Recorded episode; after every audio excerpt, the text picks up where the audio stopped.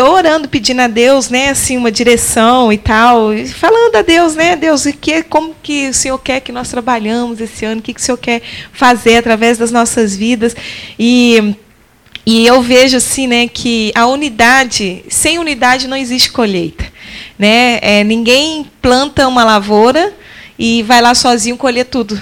Né? Nós precisamos de uma equipe né? para trabalhar, para juntar, para separar, enfim. Toda colheita tem que ter uma equipe trabalhando.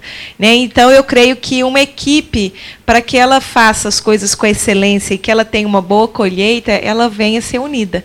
Né? Não adianta nada a gente querer é, colher, ganhar um monte de vidas, colher bênçãos espirituais, bênçãos emocionais, enfim, qualquer tipo de colheita que nós vamos fazer nesse ano, seja ela em casa, família, particular, financeira, igreja, vidas, encontro, salvação, é, não existe, é, não vai ser é, feito com excelência se nós não formos unidos. Então, que nós pedimos, né, hoje, por ser o primeiro culto do ano, que vocês vistam a camisa, mesmo.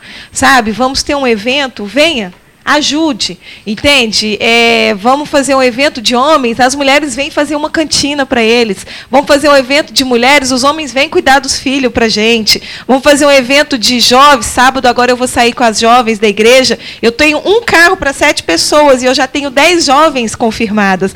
Então, enfim, eu tenho um carro grande, pastor, eu posso ir para te ajudar? Né? Deixa, de, vamos estar juntos, trabalhando como equipe, em unidade, para a gente poder realmente... É, nos alegrarmos juntos, né? Igual pastor Armando falou, vamos nos unir, vamos estar juntos, não é só para sair, não. Você sabia que numa célula você tem comunhão? Você brinca, você conversa, você está junto ali com o seu irmão? Então participe. Não fique só olhando, curtindo as fotos no Facebook. Participe também. Faça a diferença, em nome de Jesus. Amém? Esse vai ser o ano, sim, da colheita. Mas nós não vamos colher se nós não estivermos unidos.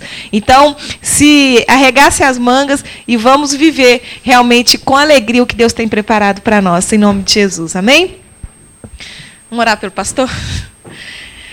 Estenda suas mãos aqui e abençoa ele. Senhor Deus, no nome de Jesus, nós entregamos agora a vida do, do pastor Vitor nas tuas mãos. E pedimos a Deus que a boca dele venha a ser a tua boca, meu Deus. Nós colocamos a vida dele agora no teu altar e pedimos, ó Deus, que o Senhor venha falar conosco através da vida dele. No nome de Jesus, abrimos os nossos ouvidos, abrimos nossos corações para receber tudo que o Senhor tem preparado para nós nessa manhã e que nós saiamos daqui diferente como entramos, no nome de Jesus. Amém. Amém. Bom dia.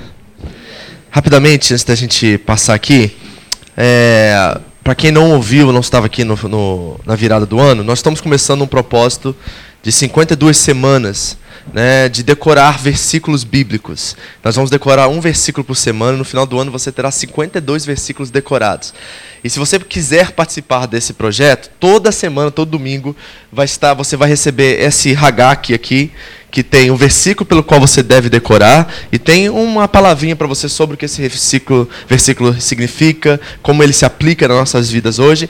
E eu coloquei no Hagak que se você virar do outro lado, tem o endereço da igreja, tem o código postal e você pode no correio 50 centavos, você pode mandar, né, 50 ienes, né? Você pode mandar para quem você quiser, é, aqui no Japão, pode mandar para alguém na igreja, pode mandar para um amigo seu na fábrica. É só colocar o endereço você colocar no correio que ele vai receber ou ela vai receber esse versículo. Então você pode escrever o nome da pessoa aqui, entregar no culto, entregar em algum lugar na fábrica. Então, é você decora primeiro, né? Lógico. Depois você entrega. Então nós vamos estar nesse projeto, é, 52 semanas, toda semana aqui na igreja. Eu vou botar um lugar ali na frente para você pegar o seu Hagak. E toda semana eu vou chamar alguém aqui para citar o versículo qual foi decorado, ok? Um desafio para você. Versículos são os chave. Por exemplo, o primeiro versículo, quem já decorou? Muito fácil. Fala, Kelly. Pronto. No princípio criou Deus, Deus criou os céus e a terra. Primeiro versículo, talvez o mais importante de toda a Bíblia. Porque o que nós estamos vivendo hoje nesse mundo pós-moderno se define nisso aqui. As pessoas não acreditam em Deus. E a Bíblia diz, para começar a Bíblia, versículo 1, capítulo 1, versículo 1, que Deus criou os céus e a terra. Amém? Então esse é o primeiro, nós vamos ter 52 e são versículos chaves Né? Eu falei que eu peguei essa estratégia aqui de um livro que eu estou lendo, que é a chave de Josué. E Josué capítulo 1, versículo 8 fala que aquele que medita na palavra do Senhor conquistará, vencerá, será, guardará no coração, como o salmista disse, né? e não pecará. Então nós sabemos que tem uma estratégia, tem um tem algo especial na palavra de Deus que nos guarda do mal, nos guarda das nossas tentações. Então nós queremos decorá-la, nós queremos guardá-la no nosso coração, amém? Alguém aqui não recebeu, gostaria de receber? Eu fiz mais 10 aqui. Alguém não pegou? Lu? Tiago? Tem mais aqui. Pastora, passa aqui para mim. Alguém não pegou? Que quer? Carta de ano novo, quem não esteve aqui, por favor, passe. Né? Tá dando uma microfonia aqui, Dani.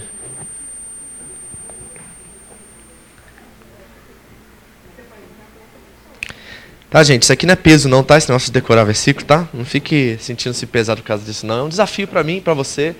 Quem sabe, já pensou 52 versículos, vocês que estudaram comigo na escola de discipulado, já tem 10. Então, 62 versículos no final do ano, isso é tremendo. Isso vai ajudar você a vencer suas tentações.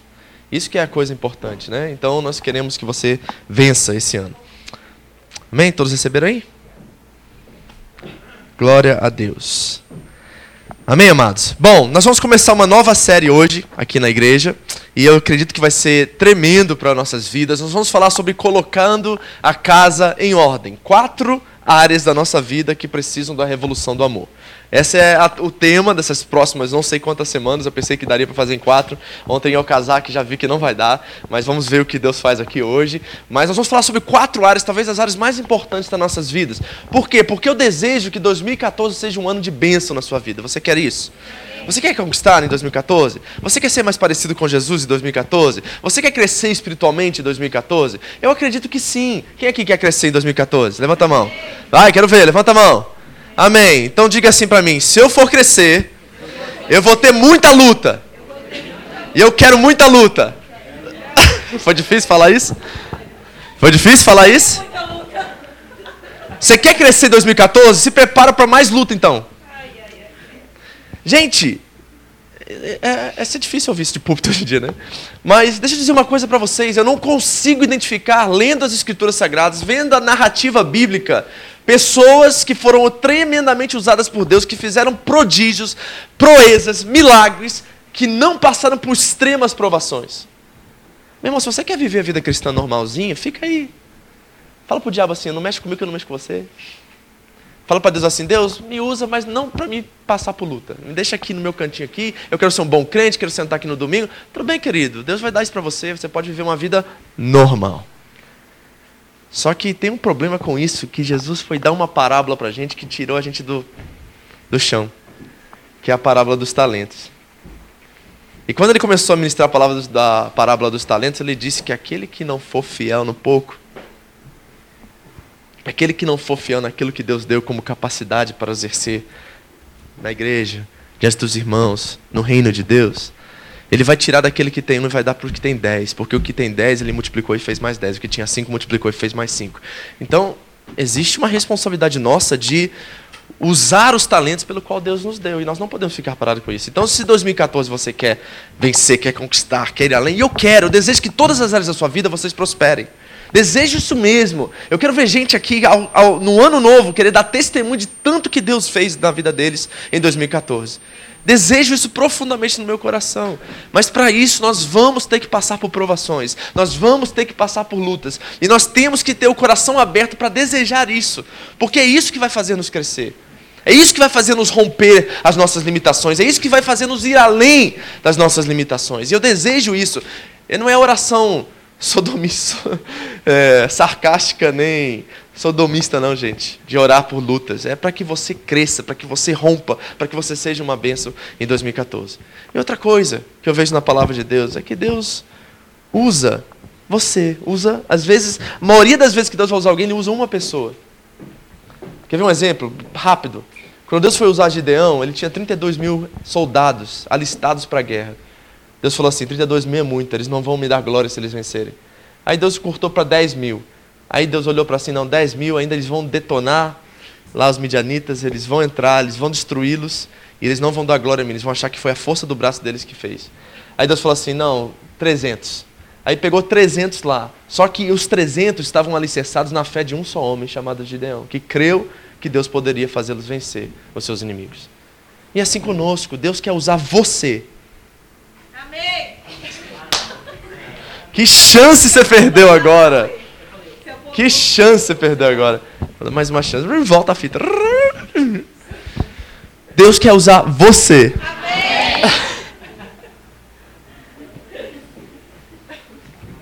Amém, queridos? Eu desejo mesmo, é uma oração do meu coração a Deus, falando assim: Deus, faça com que a tua igreja avance em 2014. Faça com que a sua igreja rompa em 2014. E para isso nós vamos precisar crescer, e nós vamos precisar passar por lutas e provações.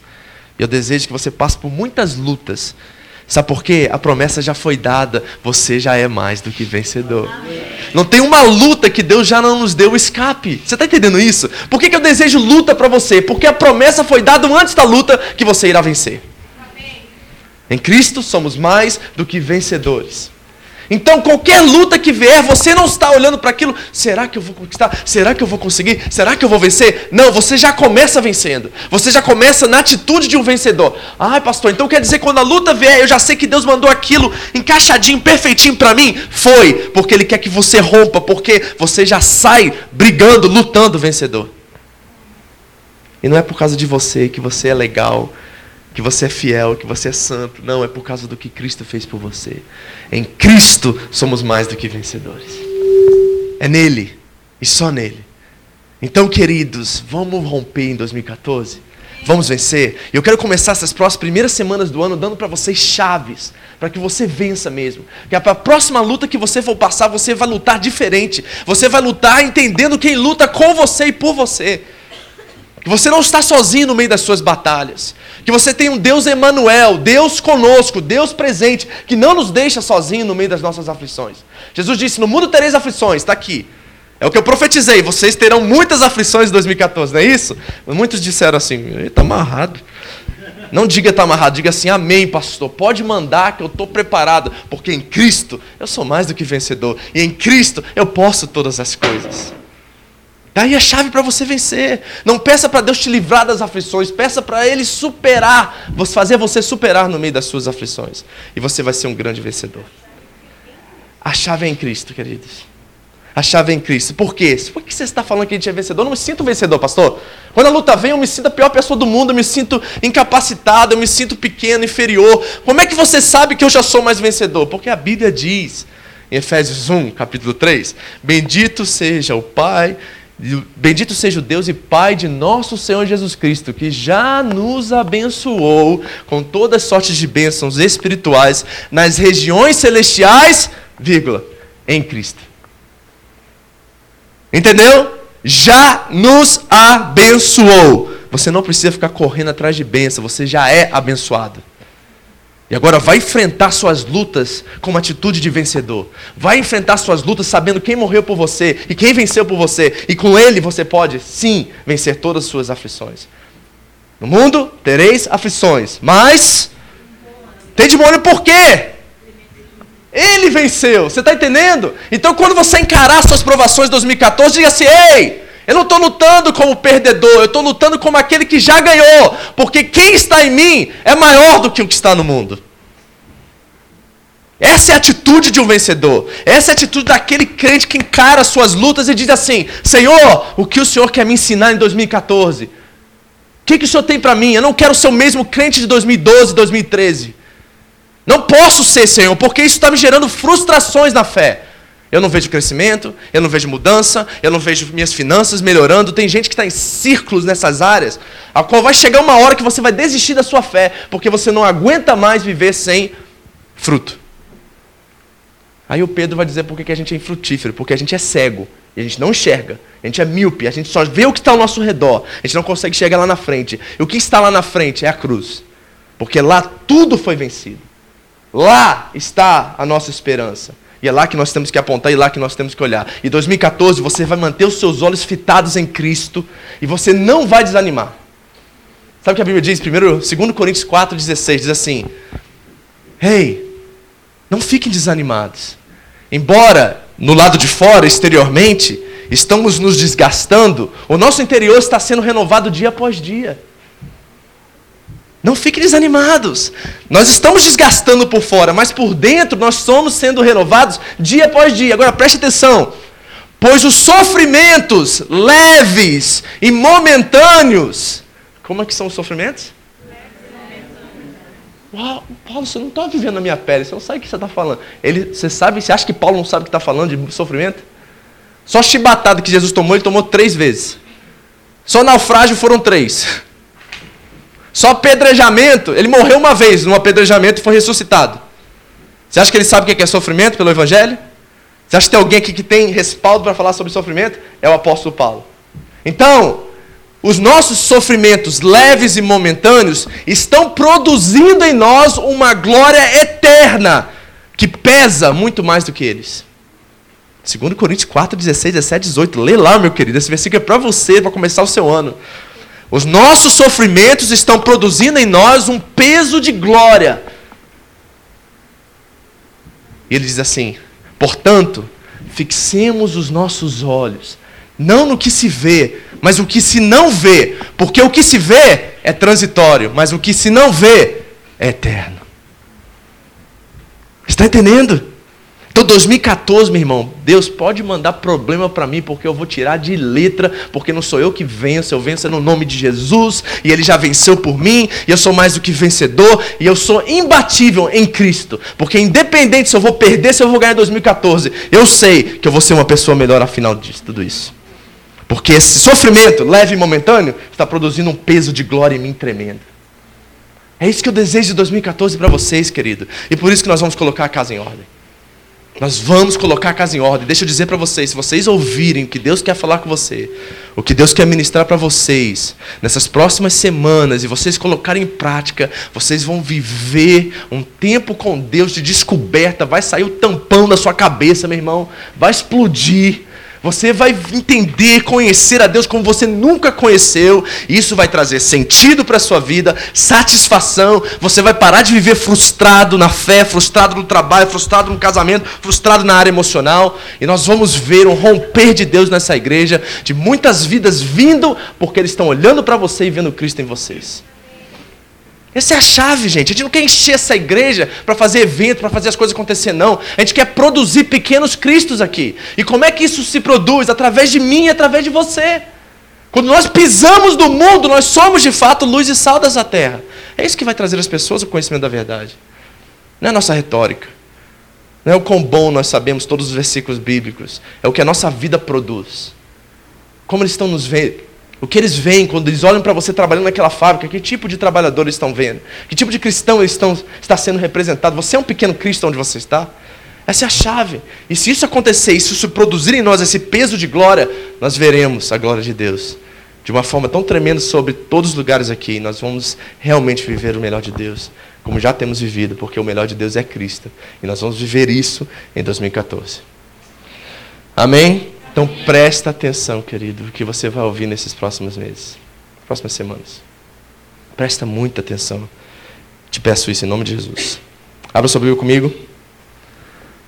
Gálatas. Dani, abaixa um pouquinho que está dando microfone aqui, querido. Gálatas capítulo 3, de 1 a 29. Gálatas capítulo 3,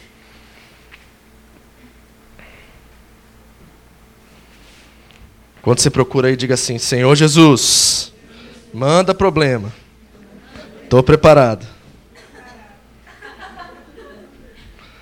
Não é você. Não fica preocupado, não é você. Amém? Você não está só. Você tem um Senhor do universo, o Criador de todas as coisas do seu lado. Sabe que é isso? Não tem para ninguém, querido. Não tem para ninguém. Gálatas 3, 1 ao 29. Eu vou ler da mensagem, tá? A tradução mais contemporânea, porque eu quero que você entenda o texto. Então eu vou usar a mensagem aqui, mas acompanhe aí na sua versão que você tem. Eu só quero que traga um pouquinho mais de atualidade para os versículos, para que você possa entender exatamente o que o apóstolo Paulo está ensinando essa igreja, que é a base do que eu vou estar conversando com vocês hoje. Acharam? Posso ler? Vocês estão me ouvindo bem? Então, mais ou menos? Aumenta um pouquinho só, Dani. Eu estou meio baixo. Ok, acompanha comigo, diz assim: Meus queridos Gálatas, vocês ficaram malucos? Alguém os enfeitiçou? Perderam o juízo? algo muito estranho aconteceu, pois é óbvio que Jesus crucificado não está mais no centro da vida de vocês. E vejam que o seu sacrifício na cruz foi apresentado a vocês com muita clareza. Permitam-me perguntar: dois. Como começou a nova vida de vocês? Foi resultado do esforço para agradar a Deus? Ou foi por terem aceitado a mensagem de Deus? Pretendem continuar com essa loucura? É preciso perder o juízo para pensar que é possível completar por esforço próprio aquilo que foi iniciado por Deus? Se vocês não foram capazes o bastante para começar a obra de Deus, acham que podem aperfeiçoá-la? Será que tudo o que sofro, sofreram foi inútil? Cuidado, vocês podem perder tudo o que alcançaram. Responda-me, Será que Deus, que o presenteia com a sua presença, com o seu Espírito Santo, que realizou em vocês o que jamais conseguiriam fazer por esforço próprio, fez tudo isso por causa do esforço de vocês? Ou porque vocês confiaram a Ele esse trabalho? O que aconteceu com vocês não é diferente do que ocorreu com Abraão? Ele creu em Deus e esse fato de fé transformou-se numa vida justificada por Deus. Versículo 7. Não é óbvio que quem deposita confiança em Cristo, mas não na lei, é como Abraão, filho da fé? Está previsto nas Escrituras que Deus justificará os não-judeus pela fé.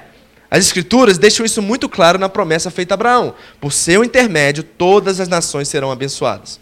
Portanto, quem agora vive pela fé tem a mesma bênção de Abraão, que viveu pela fé.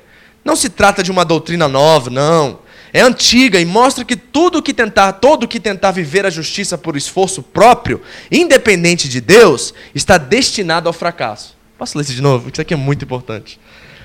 Olha só. Todo que vive a justiça de Deus por esforço próprio, independente de Deus, está destinado ao fracasso. As Escrituras resumem isso assim: Maldito aquele que não consegue cumprir tudo o que está escrito no livro da lei. 11. A impossibilidade óbvia de se cumprir um código moral como esse deixa claro que ninguém pode ter relacionamento com Deus nessa base. Só pode ter um relacionamento real com Deus quem aceitou o caminho de Deus. Fazer alguma coisa por Deus é o oposto de deixá-lo fazer por nós. Abacuque disse tudo.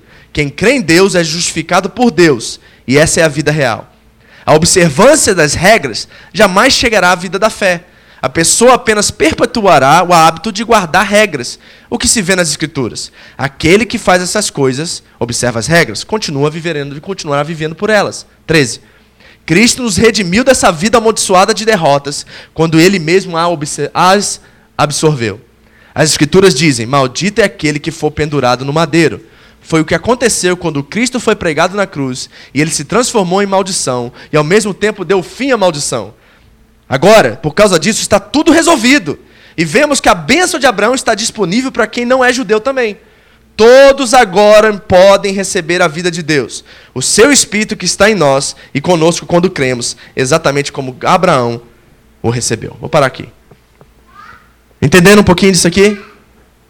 E nós vamos falar exatamente sobre isso. Hoje, nós vamos falar da primeira área, quatro áreas que precisam da revolução do amor. E eu gostaria de dar o título dessa primeira área de espiritual, mas eu mudei isso. Porque quando nós falamos assim, pastor, nós vamos falar sobre o que hoje? Vamos falar sobre vida espiritual. A gente já pensa no Labacheia, a gente já pensa no Cantioneves, a gente já pensa que vai rolar um poder e a coisa vai descer aqui, e hoje vai todo mundo cair no chão, vai, passar, vai passar o terno em todo mundo, vai todo mundo ser derrubado aqui. Uh, hoje o culto é espiritual.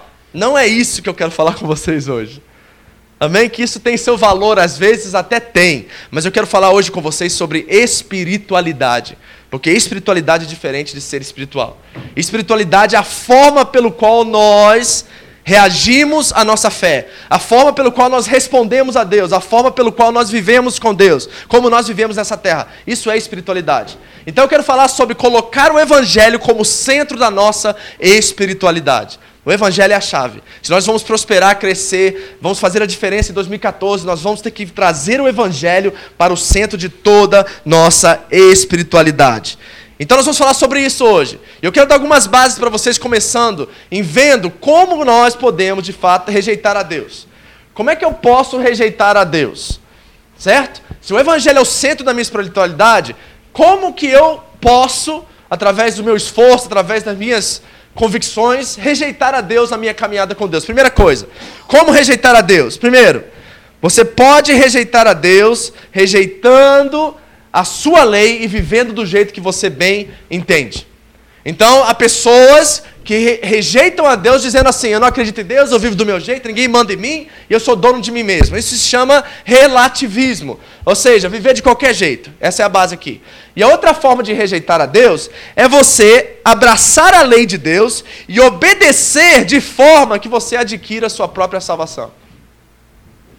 Eu quero colocar dois lados aqui para você. Um lado é: tô nem aí, entendeu?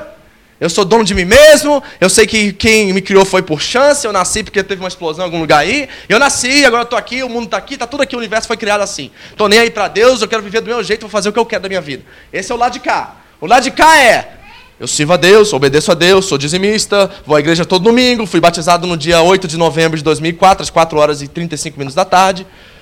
Está aqui a minha carteirinha de membro, eu sou crente, vou para o céu e que se dane todo mundo. Então, o requisito, as obras, o que ele faz é o que garante a salvação dele. Não é unicamente Cristo, mas é o que ele faz que dá direito a ele para ir para o céu, para ser salvo. Então tem dois aspectos aqui que nós podemos rejeitar a Deus. Um é o, entre aspas, o crente ou o religioso, que diz que pelo que eu faço, eu adquiro salvação. O outro lado é aquele que está nem aí para Deus. Então essas são as duas formas de rejeitar a Deus. Olha o que C.S. Lewis vai dizer. C.S. Lewis foi um escritor, talvez um dos maiores escritores cristãos de todos os tempos. Ele escreveu e fez uh, os livros que você já viu o filme com certeza, que é as Crônicas de Nárnia. Já viu falar? Das Crônicas de Nárnia, você deve ter assistido um dos filmes, ou tem vários filmes agora, né? É uma série. E ele escreveu assim: escute isso, que isso é muito importante. Só há duas pessoas no fim. Só há duas pessoas no fim. Os que dizem a Deus, sua vontade seja feita, e o que Deus diz no final, a sua vontade seja feita. Está entendendo? Dois tipos de pessoas. Uma que elas dizem a Deus, sua vontade seja feita. E outras que no final Deus vai dizer a elas, sua vontade seja feita. Quer separar de Deus, não quero Deus, então você fica aí sem Deus. Viva sem Deus. Então tem duas formas de rejeitar a Deus. Vamos ver isso na Bíblia? Lucas capítulo 18. Preste atenção, querido, não deixe sua mente voar, não se disperse, porque o que eu vou falar para vocês aqui é muito importante.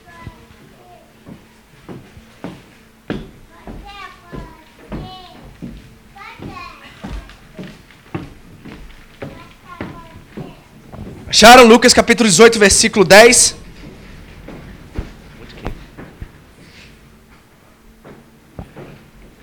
Acharam? Diz assim a palavra de Deus: Dois homens subiram ao templo para orar. Um era fariseu e o outro cobrador de impostos. O religioso e o pecador. Cobrador de impostos é a mesma coisa que pior pecador que existe no nosso tempo aí. Compare-se a um desses, ok? O fariseu, posto em pé, orava consigo desta maneira: Ó oh Deus, graças te dou, porque não sou como os demais homens, roubadores, injustos e adúlteros, nem ainda como este cobrador de impostos. Jejuo duas vezes na semana e dou os dízimos de tudo que possuo. O cobrador de impostos, porém, estando em pé, de longe, nem ainda queria levantar os olhos ao céu, mas batia no peito, dizendo: Ó oh Deus, tem misericórdia misericórdia de mim, pecador. Digo-vos que este desceu justificado para a sua casa e não aquele. Pois qualquer que a si mesmo se exaltar será humilhado, e qualquer que em si mesmo, que a si mesmo se humilhar, será exaltado. Está vendo a diferença aqui? Um olha para Deus e fala assim: Ó, Deus, sou dizimista. Deus, estou fazendo tudo certinho, oro todo dia, jejum, tudo certinho, não peca, eu sou o santo dos santos. Um está dizendo assim para Deus, o outro está dizendo assim, o outro nem olha para o céu, porque ele se sente tão miserável pecador que ele olha para baixo e diz assim: Senhor, tem misericórdia de mim que sou pecador. Jesus vai dizer que esse foi justificado e esse não. Mas esse aqui é o certinho, pastor. Esse aqui está na igreja todo domingo, esse aqui está dando dízimo certinho, nunca falhou. Esse aqui é o que faz tudo certinho. Não é esse aqui que deveria ir para o céu acordo com, de acordo com Jesus, não. Porque é pela graça, mediante a fé que nós somos salvos. É unicamente, suficientemente em Jesus Cristo que nós alcançamos a nossa salvação. Nada mais, nada menos, queridos. É Jesus e ponto final nada vai acrescentar a nossa salvação, porque Ele já pagou o preço por nossa redenção. Amém? Então tem duas formas de rejeitar a Deus aqui: ignorá-lo, falar assim, não quero saber de Deus, ou viver como se aquilo que fazemos fosse nossa salvação.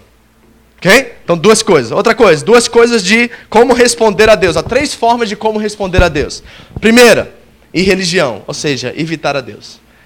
É a mesma coisa que nós falamos aqui. A irreligião é, não quero saber de Deus, estou nem aí para Deus, vou viver do meu jeito, ok? Ignorando. Não é dizer que Deus não existe, porque não tem como você falar isso diante da criação. Paulo vai dizer em Romanos capítulo 1 que a criação, ela demonstra a nós coisas que refletem a mão de Deus. É isso que o salmista vai dizer, né? Que a terra são, a, são as mãos de Deus em criação, na criação. Então, não tem como você dizer que Deus não existe. Paulo vai dizer que no último dia, ninguém será inexcusável diante de Deus. Não vai ter ninguém que vai chegar diante do tribunal que ele vai dizer assim: Senhor, o Senhor não me deu prova suficiente.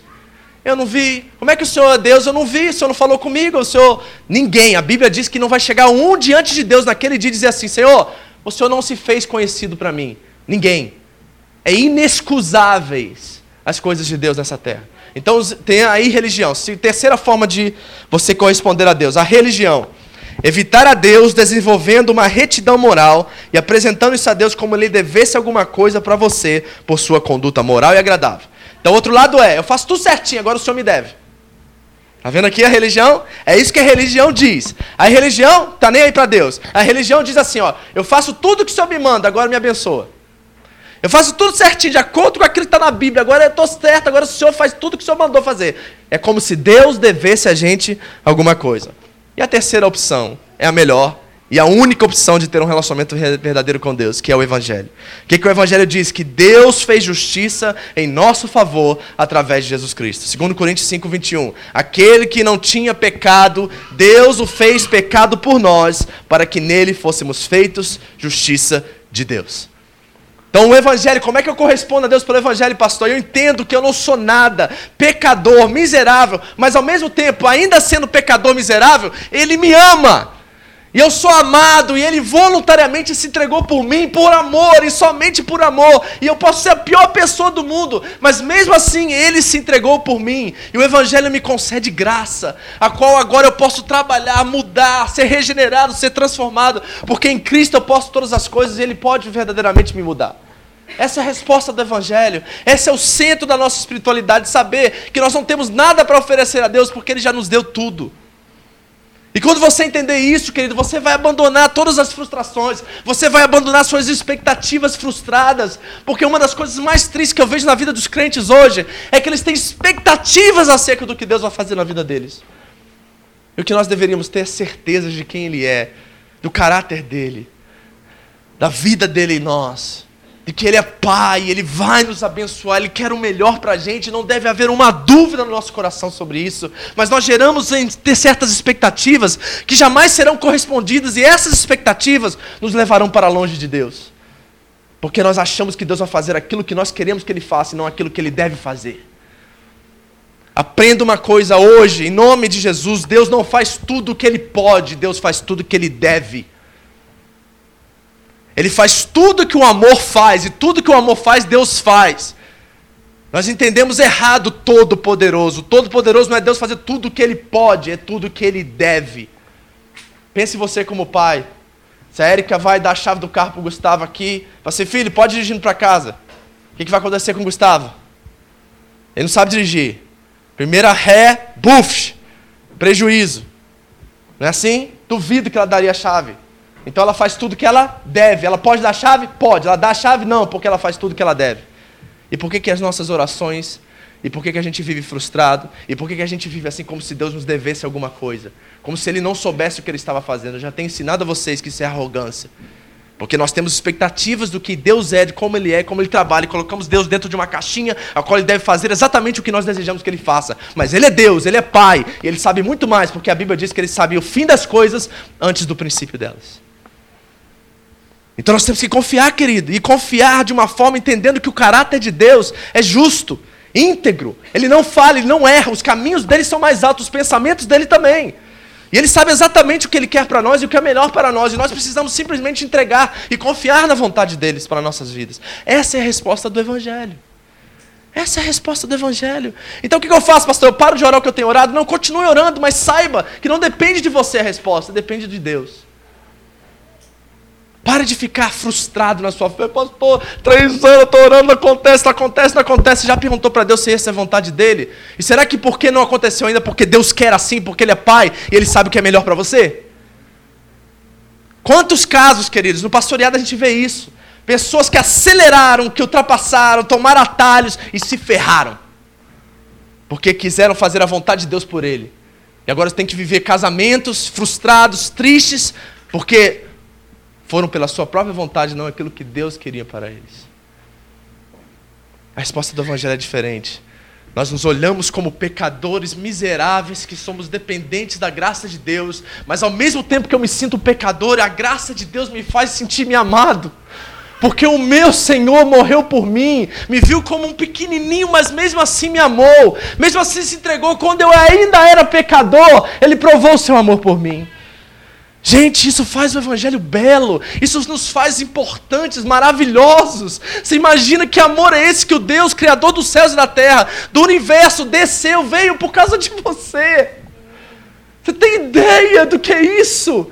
E a gente fica aqui brigando com Deus por causa da casa no Brasil que ainda não compramos. Quando o Rei da Glória desceu do céu e se fez um conosco, e nos deu a sua glória, nos deu a sua salvação, morreu e sofreu o maior castigo por nossa causa. E nós estamos aqui com pecuinhas, com coisinhas, preocupados que se eu vou ter dinheiro para comer. Quando nós temos um Pai no céu que sempre cuidou de nós, que diz para nós: não fiquem ansiosos, porque eu tenho cuidado de vocês. Essa é a resposta do Evangelho para Deus. Essa é a resposta do Evangelho para Deus. Agora a pergunta que eu digo para vocês: por que, que nós não podemos viver a religião, pastor? Porque Deus não é isso. Pense comigo por um instante, quando Deus tirou o povo de Israel do Egito, ele deu a lei para eles e libertou o povo, ou ele libertou o povo e deu a lei? Como é que ele fez? Vamos? Libertou primeiro, depois deu a lei. Por que, que a gente às vezes fez assim? Ah, não sei se eu vou na igreja, estou com uns pecados aí, sabe? As coisas estão tá meio difíceis né? É, eu, tenho que, eu tenho que melhorar, eu tenho que sair da, da, da droga, eu tenho que sair do problema, eu tenho que sair disso tudo. Aí depois eu vou para a igreja. Depois que eu me santificar, eu vou para a igreja. Não foi isso que Deus fez no Egito. Deus não falou assim, Moisés, vai lá, entrega os dez mandamentos, que aí o povo vai me servir, vai se santificar e eu tiro eles de lá. Foi isso? O que, é que Deus fez? Ele libertou primeiro, tirou eles de lá, e quando eles foram para o deserto, ele disse assim: agora que vocês são livres, vivem como eu chamei vocês para viverem. Está aqui a lei. Mas a lei não é um fim. A lei é simplesmente um padrão estabelecido pelo qual você deve viver, para que você desfrute dessa terra e coma dela, o melhor dela. Então Deus livra-nos, liberta-nos, cura-nos e nos dá um padrão para que possamos viver de acordo com a vontade dEle, porque a vontade dEle é melhor do que a nossa. Gente, Deus é melhor do que a gente pensa. Queridos, não pense que a disciplina que Deus está fazendo na sua vida hoje é ruim, ela é boa, ela tem fruto. E fruto de arrependimento é quando nós podemos olhar para dentro de nós mesmos e dizer: Senhor, é verdade, eu não sabia o que eu estava fazendo. Jesus, eu não estava vendo essa área da minha vida, não estava vendo que esse namoro, que essa área financeira, que essa emoção estava me levando à morte. E Deus está tentando tirar a gente daquele aquele poço escuro. E a gente lutando contra Deus, Ele joga corda, Ele joga opções, Ele faz um monte de coisa e a gente não. Não é isso, Senhor. Eu sei que o Senhor tem para mim aquilo, é aquilo, é aquilo. E Deus falou assim: não é aquilo que eu tenho mais. Eu tenho mais, segura em mim, agarra. A gente cantava tanto, não é? Quando eu era coroinha da igreja católica, segura na mão de Deus, segura na mão de Deus, segura na mão de Deus. Todo mundo aqui cantou já, né? Já estava no enterro? Já foi? Deus liberta o povo primeiro. Deus libertou você e agora Ele dá a lei, porque Ele quer que você viva o melhor dessa terra e coma o melhor dessa terra. A lei é um tutor, gente. A gente não deu tempo de ler aqui em Gálatas, mas a lei é um mestre que nos ensina a viver com Deus. Não é para nos levar para o céu, porque a salvação está somente em Jesus Cristo, não há outro meio, não há outro nome debaixo da terra, nos céus, a qual há salvação. Então nós temos que aprender, viver a diferença, como que eu vivo, pastor, então o evangelho, como que eu vivo, além da religião, fora da religião, fora dessas regras que eu fico colocando e me sentindo mal. Quer ver como é que eu sei que você vive assim, amado? Isso aqui está a chave da sua libertação hoje. Porque quando você acorda de manhã, ora, busca a Deus, você passa o dia e você fala assim: Deus estava comigo hoje, pastor. Orei de manhã, tive meu tempo com ele, tive algumas lutinhas na fábrica, mas Deus estava comigo, porque eu lembro da minha oração de manhã, eu estava tudo bem, pastor, graças a Deus deu tudo certo. Aí você se sente confiante, você se sente bem, mas lembra daquele dia que você acorda de manhã e você esquece de orar, e você vai para a fábrica, o bicho pega lá, você não sabe o que aconteceu? O que acontece? Você se sente culpado, você se sente oprimido, e você fala assim: a culpa é porque eu não orei hoje. Se eu tivesse orado hoje, não tinha acontecido isso. Olha como é que a gente vive o nosso relacionamento com Deus, dependendo de quê? Das nossas emoções. Dependendo dos nossos esforços e do nosso desempenho. Fé não é viver por desempenho, fé é viver por Jesus Cristo. Fé não é viver por aquilo que podemos fazer, fé é viver por aquilo que já foi feito por nós. Isso é fé, isso é graça, é saber que Deus continua do mesmo jeito quando você ora de manhã e quando você não ora. Quando você faz tudo certinho naquele dia, quando você peca o dia inteiro, Deus continua no seu trono, Jesus continua sendo Salvador, Ele continua sendo mediador e nosso advogado intercessor no céu, independente da sua reação e do seu desempenho, Ele continua te amando. Por isso que o apóstolo Paulo vai dizer aos Romanos: nada pode nos separar do amor de Deus. Você está entendendo isso, amados? Porque isso aqui é a chave para você viver liberto da religião. Para de viver a partir do seu desempenho e do seu esforço. Viva de acordo com o que Cristo já fez por você. Ele já fez, amado. Está tudo resolvido com Deus. Está tudo resolvido. Viva livre. Seja livre, porque Cristo nos libertou para que sejamos livres. É por isso que ele mesmo diz de João 8,36: O Filho do Homem veio para. Viu o quê? Nos libertou para que de fato seremos livres, verdadeiramente livres. Mas sabe o que acontece com a gente? Escute isso, porque isso aqui é uma tendência. Sabe qual é a tendência do nosso coração? É sempre voltar para a religião para afirmar a nossa salvação. Aí nos dias maus, em que Deus não falou com a gente, que a gente não sentiu o Espírito, a gente tem esses jargões, né? Não senti hoje, pastor. Deus não estava comigo, não. Você acha que Deus não estava contigo? Se Ele é onisciente, Ele está em todos os lugares? Só por causa do seu desempenho, do seu esforço, da sua falta de esforço, Deus parou de te amar? Você acha?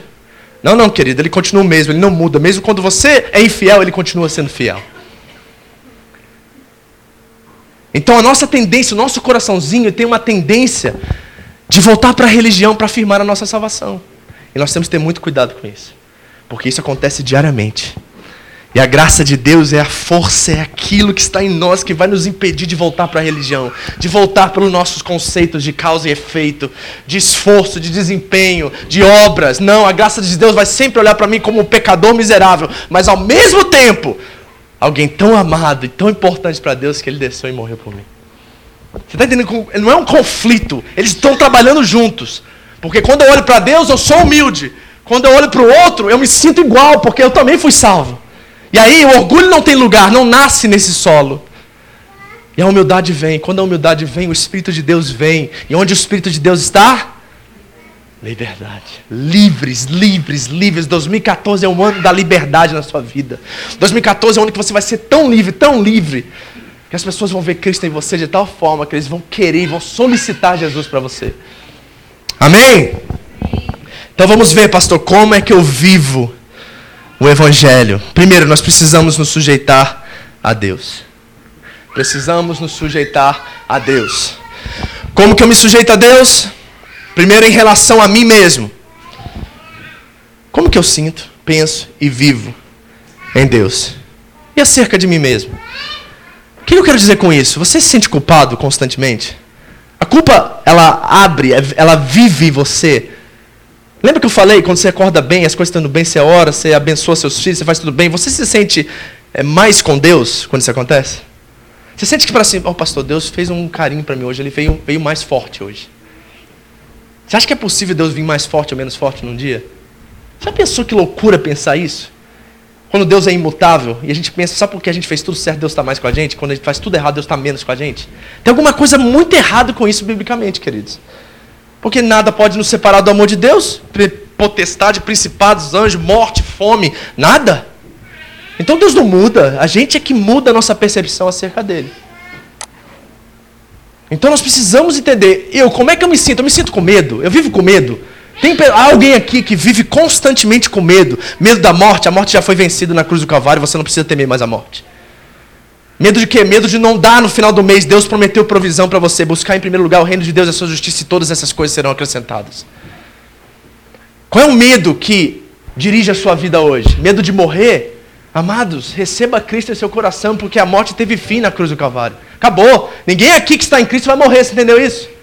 A gente vai morrer, mas em questão de segundos, um piscar de olhos, nós estaremos com Ele. Vai ser muito louco isso, gente. Nós vamos morrer, fechar o olho, abrir o olho está Jesus na nossa frente. Que loucura isso! Que alegria isso! Isso já é motivo para a gente viver toda a nossa vida em gratidão. A gente não vai morrer mais. Olha para o seu lado aí, do seu irmão, e fala assim: Sabe que você não vai morrer mais? Sabe que você é eterno? Como é que eu me relaciono com Deus? Medo, culpa, obrigação. Obrigação, é isso que você sente? Quando você não vai na igreja domingo, como é que você fica no, no, na segunda? Com tristeza ou com culpa? Porque tristeza é válido. Mas e a culpa? Não. Quando você bate nos seus filhos, como é que você sente? Culpa ou arrependimento? Como é que você lida com você mesmo e com Deus? Segundo, meu casamento, namoro, amizade, quais são as minhas finalidades acerca disso? Por que você tem amigos hoje? Ah, pastor, porque vou precisar, né? Nunca se sabe. É isso que é a sua finalidade nas amizades? É querer retirar algo de alguém? Seu casamento. Ah, pastor, você sabe como é que é o Japão é caro, né? Dois para pagar aluguel é mais fácil. É essa a sua finalidade? É consumir o outro? É comer o outro? É isso que é o casamento hoje para você? O que, é o namoro? Ah, pastor, sabe, né? Não vou, quero ficar titia. Vai que o pessoal vai falar mal de mim na FAR, falar de mim na igreja. Pô, já tenho 30 e poucos anos, vou ficar pra titia, vou casar com o primeiro que aparecer. É a sua reputação que está em jogo? No caso, nos relacionamentos? Outra, no relacionamento com os filhos, que tipo de exemplo eu estou deixando? Com os irmãos na igreja, com os meus colegas de trabalho, que tipo de exemplo eu estou deixando? No trabalho, nos afazeres de casa, vocês que são do lar. Essas coisas me definem.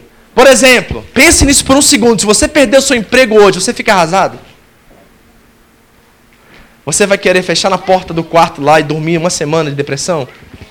Se isso é verdade, essa coisa é sua identidade te define. Ela é Deus na sua vida. Posso ser mais exagerado aqui? Se teu esposo morrer hoje, a sua esposa morreu, seu filho morrer hoje, acaba a sua vida? Acaba o seu mundo? Você nunca mais vai sair de casa, nunca mais vai fazer mais nada? Isso te define, isso é sua identidade, isso é o seu Deus. Qualquer coisa que toma o lugar de Deus se torna mais importante que Deus na nossa vida é um ídolo. Está entendendo? Então, se qualquer coisa hoje sair da sua vida e você ficar arrasada, é porque você depende daquilo. Você vive pelaquilo. É aquilo que define quem você é e a sua identidade. Então você tem que ter muito cuidado com como essas coisas definem você. Você confia em Deus se você perder o trabalho hoje? Ou você vai desesperar, vai ligar para o pastor, pastor, misericórdia, agora o que, eu vou fazer? Vem você está ligando para mim, o que, que eu vou fazer para você? Você sabe quem é Deus? Você sabe o Pai que você tem? Eu espero que você saiba. No ministério na igreja, obedecer, fazer, realizar em que aspecto? Para que, que você serve na igreja hoje? Para quê? Ah, pastor, a igreja precisa de mim. Sai. Agora. Porque se você está fazendo porque a igreja precisa de você, meu irmão, você está fazendo errado. E eu não quero ninguém fazendo nada aqui que seja dessa né, com essa motivação. A gente faz é porque nós amamos a Ele e por tudo que Ele fez por nós. E a única coisa que nós podemos fazer de volta é devolver o que Ele já nos deu, que é o nosso talento. Porque nós não vamos pagar nada. Nós não, nunca vamos conseguir. A Damas pode tocar que louvor por 35 anos, ela nunca vai pagar o que Jesus fez por ela. Você está entendendo isso? Você pode dizimar o resto da sua vida, você nunca vai pagar o que Jesus fez por você. Nunca. Nunca. Pode ser batizado no Jordão, meu irmão. Você não vai para o céu mais rápido por causa disso. Está entendendo? Porque o que Cristo fez por nós é que nos dá salvação. Só isso. Mais nada que isso, menos que isso. Então vamos ver como fazer isso. Vamos para a prática? Essa é a melhor parte. São 11h30, né? Vou ter 15 minutos. Eu quero ter 15 minutos de perguntas e respostas aqui. Vou tentar fazer isso todo culto. Porque eu sei que eu estou inculcando, colocando coisa na sua cabeça aí que você vai pirar o cabeção. Vai ter gente que vai sair daqui e falar assim: Pastor, eu estou livre, não preciso fazer mais nada, agora. Não é isso que eu estou dizendo. Eu estou falando do seu coraçãozinho que precisa ser ter a motivação correta, precisa ser mudado urgentemente. Vamos ver como isso funciona? Vamos ver a diferença entre religião e evangelho. Tá pronto? Se identifique, ok? Porque eu me identifiquei. Se coloque nesse lugar, porque a chave da sua cura e libertação hoje, em Cristo Jesus, é através de você reconhecer quem você é. Reconheça hoje. Primeiro, o que a religião diz? A religião diz: eu obedeço, por isso sou aceito. O que, que o Evangelho diz? Eu sou aceito, por isso obedeço. Quer ver como é que eu sei isso? Romanos 5, 8. E Deus prova o seu amor para conosco, que quando éramos ainda pecadores, Cristo morreu por nós. Quando éramos o quê? Então o que, que o Evangelho propõe? que eu sou aceito, eu fui adotado, eu sou filho de Deus, Jesus morreu, ressuscitou, está sentado à direita de Deus Pai Todo-Poderoso agora, intercedendo, meu advogado no céu, por minha causa me ama, morreu por mim, e eu sou salvo, eu obedeço, porque eu fui primeiramente aceito. É isso que o Evangelho diz. Do lado de cá, bota lá a lista, agora sim, estou dentro. Está entendendo? Não é assim que nós vivemos em Deus. Segunda coisa, Motivação é baseada em medo e em insegurança. Não foi? Defeito esse negócio. Motivação é baseada em medo e insegurança. Essa é a religião. Está entendendo? Então tudo que fazemos é por medo. Pastor, por que, que eu dizimo? Porque eu tenho medo do gafanhoto. Por que você dizima, meu irmão? Porque eu tenho medo de Deus me castigar porque eu não estou sendo fiel a Ele. Isso é religião, amados. Isso é religião. Agora, o que, é o Evangelho, pastor? Então, o Evangelho é a motivação é baseada em gratidão e uma alegria contagiante. Do lado de cá, pastor, eu sou dizimista porque que eu sou grato, porque Ele tem me dado tudo, Ele me ama, todo mês Ele me dá um cheque lá, pastor, eu não mereço, pastor. Eu devia estar lá na roça plantando feijão, ganhando um real por dia. Deus me trouxe para o Japão, me colocou no país de primeiro mundo. Eu sou abençoado, eu tenho até TV plasma em casa, pastor, você não acredita? Ninguém na minha família, gerações e gerações, teve uma TV plasma, eu tenho. Deus é bom demais comigo, pastor. Nossa, eu sou tão feliz com o que eu tenho. E eu não posso fazer outra coisa a não ser honrar Ele por quem Ele é e pelo menos viver debaixo dos padrões dele, porque se ele existe, tem uma forma de se viver, pastor. Isso é graça, amados, isso é o Evangelho, isso é a motivação do nosso coração. É nesse lugar que nós temos que estar, é aí que nós precisamos viver. Terceiro, eu obedeço a Deus a fim de receber coisas de Deus, religião. Eu obedeço a Deus a fim de receber coisas de Deus. Por que, que você faz o que você faz hoje? Você tem uma expectativa de retorno, de retribuição? É por isso que você faz o que você faz?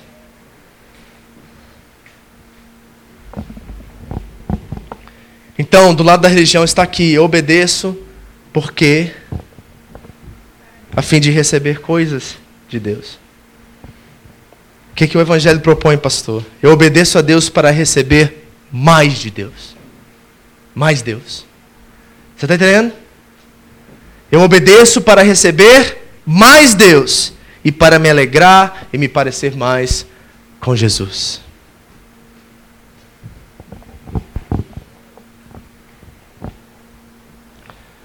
Por que, que você obedece, querido? É porque você quer ter mais Deus na sua vida? É por isso, essa é a razão. Porque você quer ter mais Deus ou porque você está esperando que Deus te dê alguma coisa pelo bem que você tem feito? Ou pela sua fidelidade, ou pela sua santidade? Existe no seu coração alguma expectativa hoje pelo que você faz? Se isso, você está aqui do lado de cá, religião.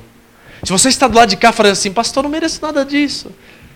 Meu Deus, olha a família que eu tenho, pastor, olha a saúde. Pastor, onde que eu vivo? Eu tenho até carro, meu Deus, que isso é demais, eu não consigo viver de outra forma com meu Deus. Eu sou grato, eu sou contente, eu sou feliz. E sabe por que, que eu dizimo? Sabe por que, que eu oferto? Porque eu quero mais Deus, eu não quero que os ídolos sejam construídos no meu coração. Porque o dinheiro é um ídolo, querido. E se você bobear, ele toma você, toma seu coração, toma sua mente, toma tudo, porque ele não é neutro. Dinheiro não é neutro. Não brinca com dinheiro. Não pense que você pode dominá-lo sem Cristo. Você não vai. 1 Timóteo 6,10. A raiz de todos os males é o que? O amor ao dinheiro.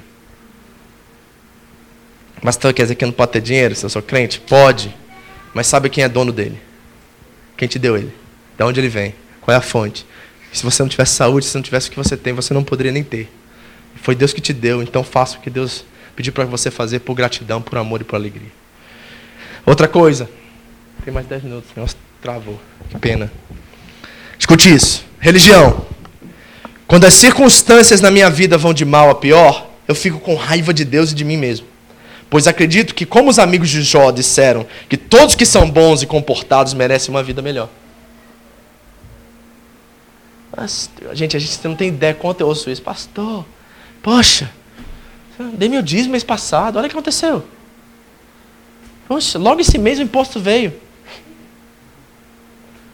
Caramba, hein? Por que, que Deus não me abençoou? Porque você deu do jeito que você deu.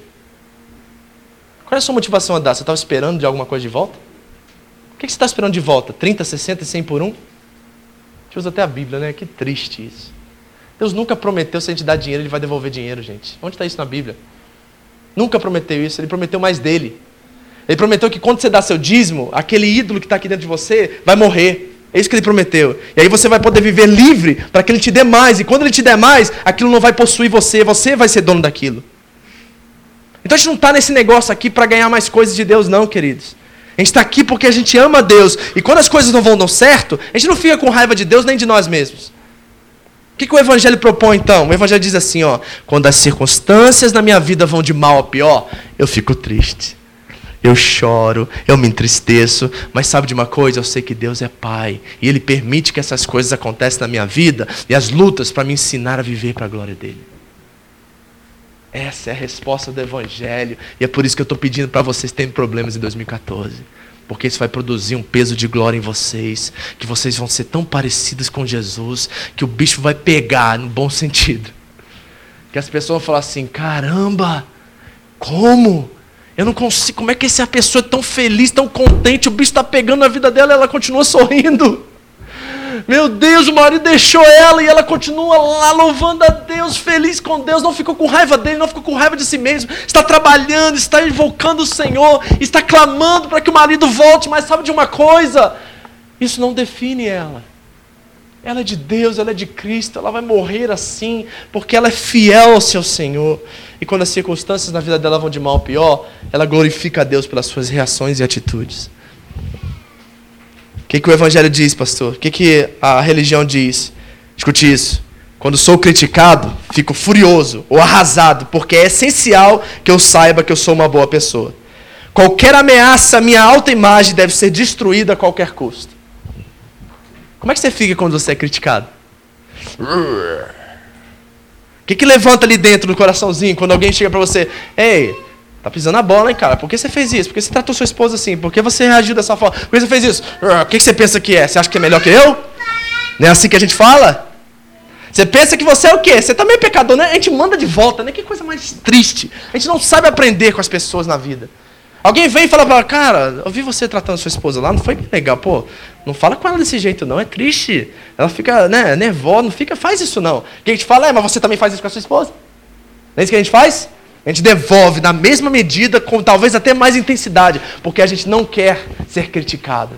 E a religião diz assim, ó, minha autoimagem é mais importante do que o meu caráter.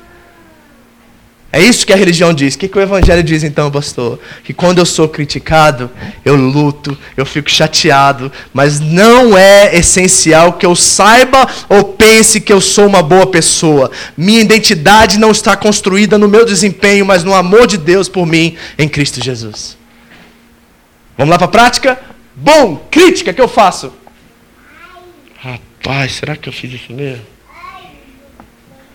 Deus, me dá sabedoria para que eu não haja mais assim, porque se ela recebeu dessa forma, Senhor, muda-me para que a minha reação, a minha atitude seja diferente da próxima vez, porque eu quero que ela veja Cristo e não veja mim, eu quero que ela seja mais, mais influenciada pelo amor de Deus e não pelo meu caráter, não pelo meu mau caráter, não pelas minhas atitudes, mas eu quero que ela veja Cristo em ti. Então, Senhor, diante da minha acusação, diante do meu acusador, diante daquele que me critica, eu digo: me perdoe, porque eu não deveria ter feito isso. Eu vou melhorar. Você vai ver Cristo mais em mim. Me perdoe. Você está entendendo? Porque a nossa identidade não está sendo gerada, não é essencial na minha autoimagem. Eu não preciso ter uma boa reputação para ser aceito por Deus. Eu já fui aceito por Deus. Do jeito que eu estava. Ele está me melhorando? Tá. Ele está me regenerando? Tá. Ele está mudando meu interior? Está. mas eu continuo sendo a mesma pessoa. E a minha reputação não depende da minha salvação. O que depende da minha salvação é quem Cristo é na minha vida. Vocês estão entendendo? Mais duas. Essa é boa, escute. Religião. Minhas orações consistem de tamanhas petições e só aquece e se torna constante quando estou passando por problemas. Religião. Vou mais uma vez, presta atenção que isso aqui foi o que pegou para mim, tá? Minhas orações consistem de tamanhas petições e só aquecem e se tornam mais constantes quando estou passando por problemas. Meu objetivo na oração é controlar minhas circunstâncias. Religião. Meu objetivo na oração é controlar as minhas circunstâncias. O que você tem pedido a Deus ultimamente? Não aguento mais, Deus, não aguento mais. Eu falo assim: fui eu que te dei essa aprovação. Passa. Aprenda. Veja o que você pode mudar. Transforme a sua circunstância em louvor, em glória. Mude, faça algo com aquilo. Não pense que é castigo, não é. Eu estou trabalhando o seu caráter, estou mudando você. Seja transformado por essa situação. Não deixe essa circunstância dominar você. Domine ela. O que, que o Evangelho diz, pastor? Minhas orações consistem em extensões generosas de louvor e adoração. Meu objetivo principal na oração é comunhão com meu Pai. Então, como é que eu dobro meus joelhos na primeira vez que eu me apresento a Deus? Senhor, não esquece lá da minha casa no Brasil. Aí a gente começa a falar, né? Senhor, cuida da minha família, saúde, abençoa a nossa igreja, abençoa nossos pastores, mas Senhor, não esquece da minha casa no Brasil. Senhor, por favor, meu pai está com um problema lá de financeiro. Senhor, dá uma resposta para ele. Pai, ajuda minha esposa a ser uma melhor esposa, meus filhos, mas não esquece da minha casa no Brasil. Será que são extensões enormes, tamanhas repetições e petições, a qual nós estamos, de certa forma, tentando, Senhor, fulano está lá na fábrica pegando meu pé de novo, Senhor, dá uma coça nele. Senhor, manda os teus anjos, dá uma rasteira nele para ele parar de me cutucar. Aí Deus está falando para você assim: fui eu que estou fazendo ele te cutucar para você mudar. Sou eu que estou fazendo ele pegar no seu pé para você ser mais crente na sua fábrica e parar de ser o agente 007. Que ninguém sabe que você é crente. Então eu estou mandando provação lá para você acordar e ver que eu quero te usar naquele lugar onde eu te coloquei. E quando você passar naquela provação, de uma forma diferente que o mundo espera que você passe, como crente, que é por cabeça e não por cauda, você passar se humilhando, sofrendo com a injustiça, sorrindo no meio dela, as pessoas vão olhar para você e falar assim: o que, que ele tem que é diferente? Ele não reage da mesma forma que outros reagem. O que, que esse cara tem que é diferente, que ele reage diferente do que o mundo reage? Sabe por quê? O que vence o ódio não é o ódio. Aprenda isso. O que vence o ódio não é o ódio. O que vence o ódio é o amor. Tem alguém te zucrinando lá na sua fábrica? Leva um lanche para ele amanhã, você vai ver. Faz alguma coisa, serve, abençoa, faz alguma coisa por ele, por ela. Sua mãe está te dando problema, seu pai está te, tá te pegando o pé, ame-os. Seu filho está desobedecendo, não bota em castigo não, mostra graça, chega lá e fala assim, olha, você merece isso, mas como eu também mereci morte, Jesus morreu por mim, eu vou te dar graça, então eu vou te levar para comer pizza hoje, mesmo que você tirou F, tirou zero na prova. Nós fizemos isso recentemente com, com as meninas. Fizeram uma besteira lá, pegamos, e aí, nós vamos fazer o quê? Vamos sair. Vamos sair? Nós vamos sair, filho, porque nós vamos mostrar para você o que Deus fez por nós. Porque eu não mereci ir para o céu também, não. Ele me salvou. Eu mereci o inferno. O que eu mereço, filho, é o inferno, mas Ele mesmo assim me amou. E porque eu te amo, eu vou te dar castigo, eu vou te dar graça. Para que você entenda que da próxima vez que você for fazer sua prova, você não vai fazer para me agradar, você vai fazer porque Deus te ama. Esse é o Evangelho, querido. Esse é o Evangelho de Jesus Cristo. Semana que vem eu continuo. Quase lá.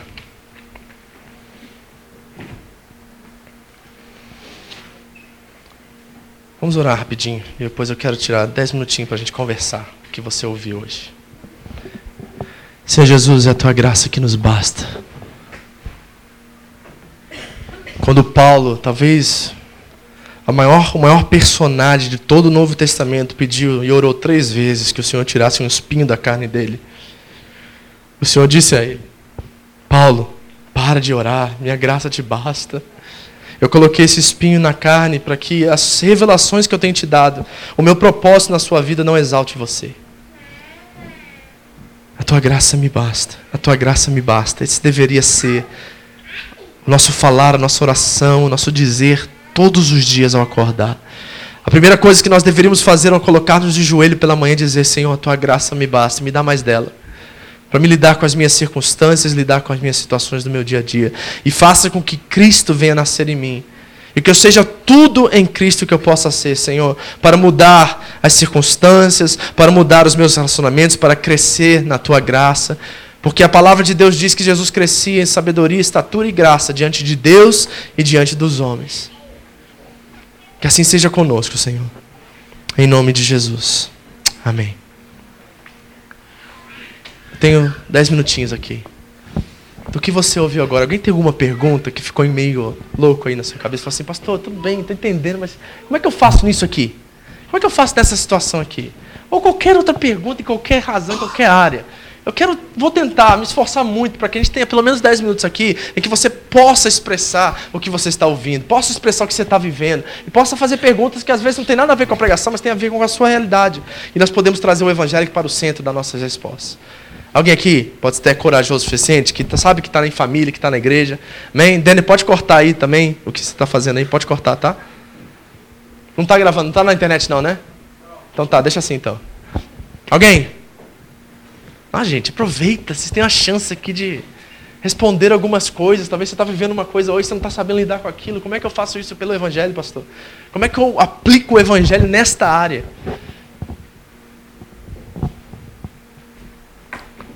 Nossa, todo mundo bem, todo mundo conhece tudo.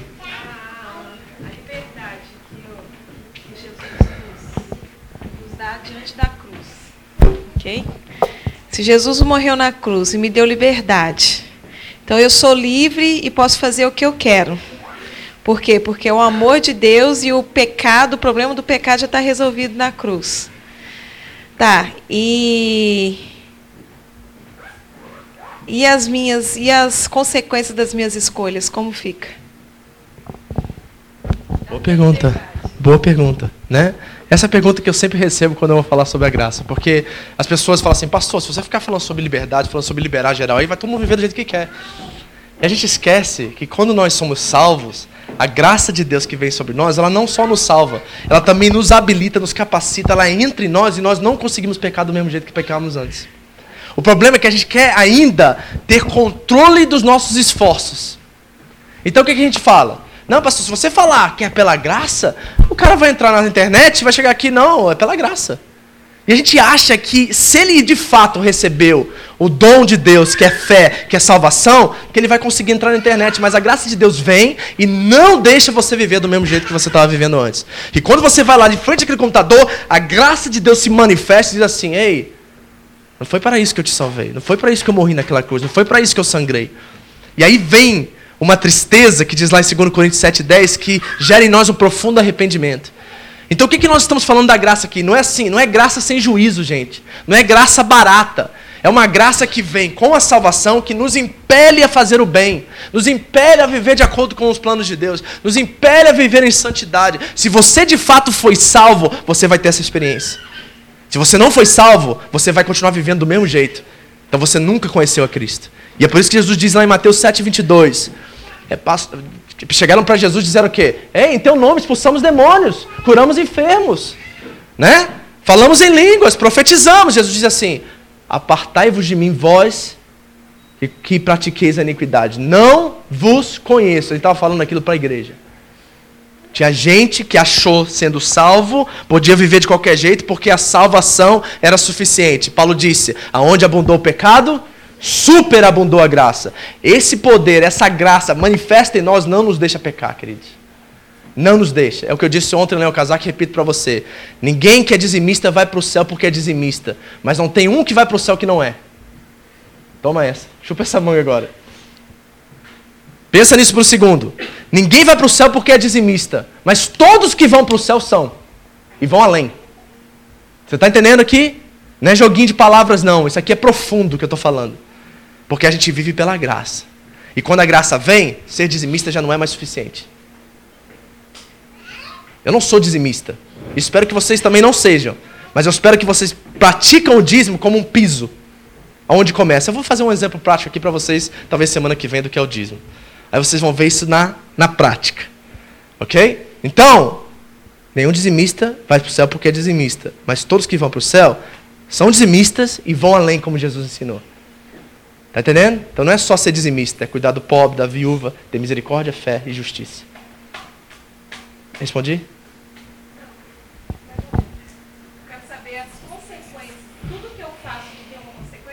Os meus atos, sim. Falou, tem, é causa e, é, e efeito. Sim. Eu vivo debaixo da graça. Sim. Tá, As suas escolhas, você terá todas as consequências das suas escolhas, mas não altera a sua salvação. Você está entendendo? Não, se você crê em Jesus Cristo, você crê em Jesus Cristo, você é salvo. Se você crê em Jesus Cristo, Romanos 10, 9, se confessares com a tua boca e crês no seu coração, será salvo. Ok? Agora, quem é salvo, toma, faz as escolhas corretas. Não, não esqueça disso. Sim, mas aí se você já se sente assim, será que você foi salvo? Aí que tá. Você tá vendo como é que é, é- é mais profundo do que nós pensamos? Uma pessoa que chega assim, não, acredito em Jesus Cristo, acredito que ele morreu por mim, acredito que ele ressurgiu no terceiro dia, acredito que ele está sentado à Deus- à direita de Deus Pai, que ele é o único mediador e somente nele eu tenho a salvação, e vai lá e prostitui, podemos dizer que ele conheceu? Porque quem entende isso e tem convicção nisso, não vive de qualquer jeito. Não tem como viver de qualquer jeito, porque ele não vive mais, é Cristo que vive nele. E a vida que agora ele vive, vive pela fé no Filho de Deus. É, é, é ótima essa pergunta, pastora, porque começa a colocar na nossa cabeça assim: "Ah, meu Deus, deve ter um monte de gente na igreja que não é salvo. Tá entendendo? Foi? As consequências, pastor, todas. Enquanto nós vivemos aqui o que nós plantamos, nós colhemos. Ok? Se eu, como pastor, eu tomar uma decisão errada, eu vou pagar a consequência daquele, daquele erro meu. Não só eu, mas você, nossa família, muita gente vai sofrer com as minhas consequências, com as minhas decisões. Ok? Mas Cristo continua me amando do mesmo jeito. E eu continuo tendo a salvação através do meu arrependimento. Isso não altera. Ok? É por isso que a graça, gente, é escandalosa. Porque não faz sentido isso pra gente na nossa mente humana, que Deus me ama mesmo quando eu sou pecador. Que Deus me ama mesmo quando eu sou santo, eu estou buscando a Deus, estou na igreja e eu peco. A gente não consegue, a gente quer ser castigado pelos nossos erros. A gente quer.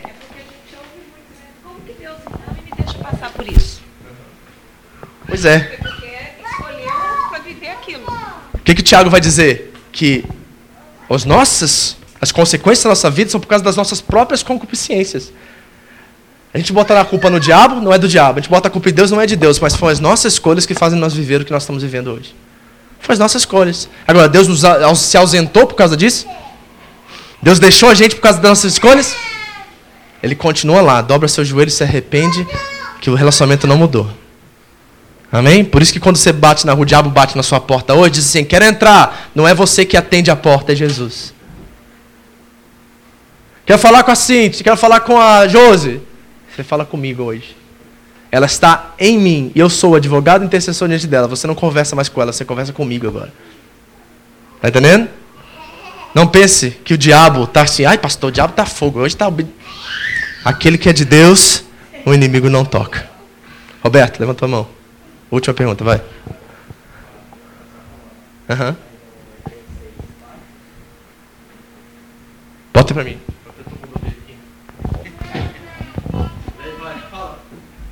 Não, no Hebreus 6,4 fala que é do as pessoas que já foram salvas e perderam. Né? Isso que eu queria saber que a pastora falou, né? A gente pode viver de qualquer jeito.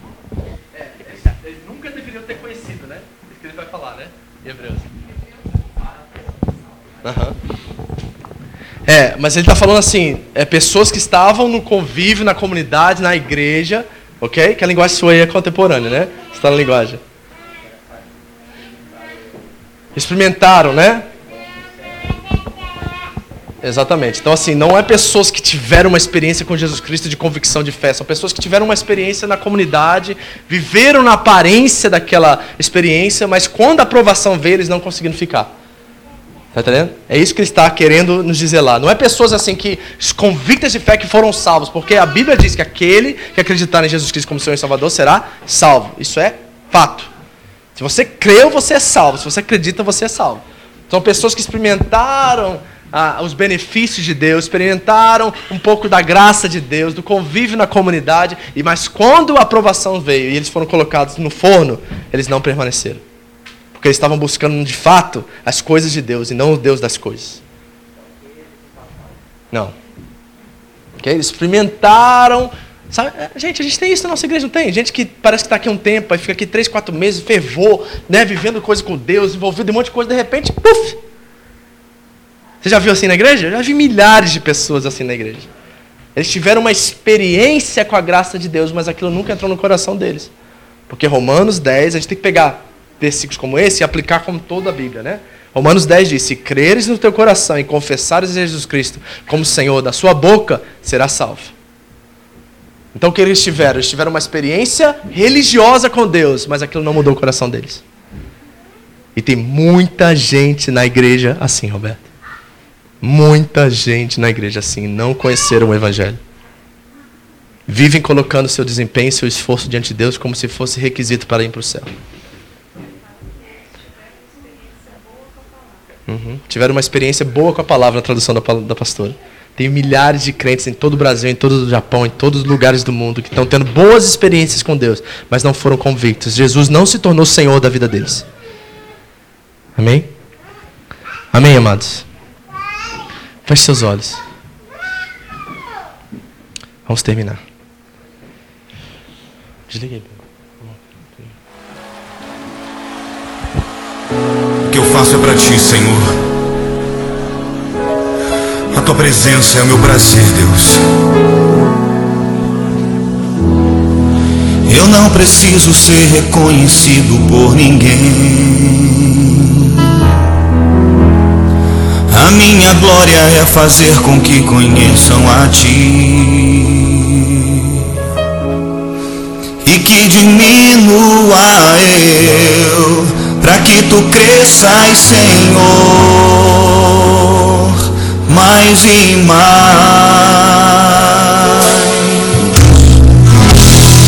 E como serafins que cobrem o rosto ante a ti,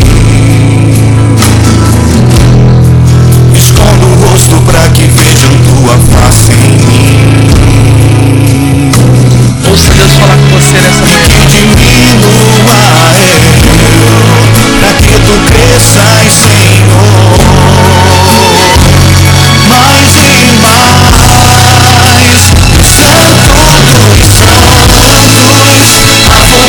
Nós estamos no Santo dos Santos hoje, a presença de Deus está, Jesus está aqui. Este lugar, aonde Ele está é o Santo dos Santos. Tuas asas é o meu abrigo, meu lugar secreto. Só tua graça me basta e tua pode dizer isso nessa manhã, só tua graça me basta, só tua graça me basta. Senhor, eu vou ser fiel, eu vou obrar, eu vou fazer grandes coisas no teu nome, eu vou tocar, eu vou servir na igreja, eu vou fazer tudo isso, mas tua graça já é suficiente. Nada mais, Eu não nada menos. conhecido por ninguém. Senhor, quebra minha reputação. A minha glória é fazer com que conheçam Destrói minha autoimagem. Meu desejo de ser uma boa pessoa. Eu não sou meu Deus. Eu eu, não sou nada Senhor, Eu sou miserável, Deus, mas o Senhor me ama. Eu sou miserável, mas o Senhor me ama. Eu sou a pessoa mais importante para ti. Como serafins que cobrem o rosto ante a ti. Escondo o rosto para que vejam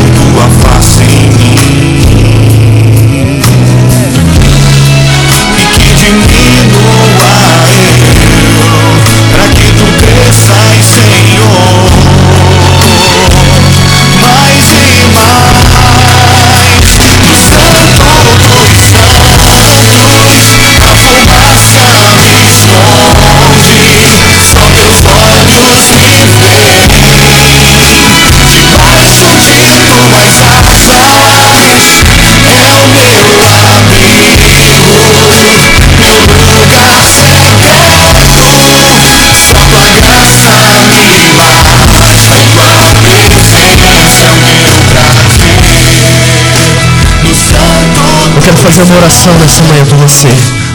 Talvez as pessoas que ouviram essa mensagem hoje, hoje pela primeira vez, em todos esses anos dentro da igreja, você já fez tantos apelos, você já foi à frente tantas vezes, mas o seu coração ainda não tinha entendido o Evangelho dessa forma. Amados, é o Evangelho que nos liberta. É Cristo encarnado que vem para nos libertar e nos curar e nos dar a bênção e nos dar vitória. Nele que estão toda a plenitude de Deus. Coloque a mão no seu coração e repita comigo, Senhor Jesus. Nesta manhã eu entendo que Tu és o único e suficiente Salvador e que a fé é a que me move, Deus, a entender que pela graça é que eu sou salvo. Nada mais, nada menos. E hoje, Senhor, entendendo isso, eu te recebo como Senhor da minha vida, como Senhor das minhas emoções, como Senhor das minhas finanças, como Senhor de todas as áreas da minha vida, porque eu sei que Tu és único e suficiente para mim.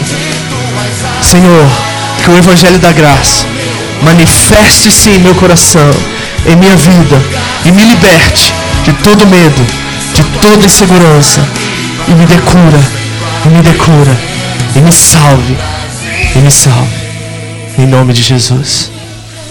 Amém. Amém. Amém. Amém. Amém. Oh Jesus, obrigado. Obrigado, Senhor. Porque há pessoas que se converteram hoje, Senhor. Pessoas hoje que entenderam o teu senhorio sobre a vida delas. Obrigado, Senhor, porque eu sei que uma revolução acontecerá dentro de nós, a qual a graça irá se manifestar e se multiplicar de tal forma que nós não conseguiremos ficar calados. Nós não conseguiremos ver os nossos amados, as pessoas que nossos parentes, nossos amigos de fábrica, no inferno.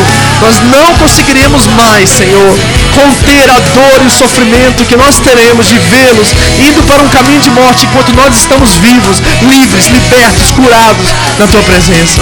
Senhor, que a tua graça mova-nos, invoque-nos, impele-nos a levar salvação a todos os cantos da terra e principalmente para os que estão na família da fé e aqueles que estão perto de nós, Senhor.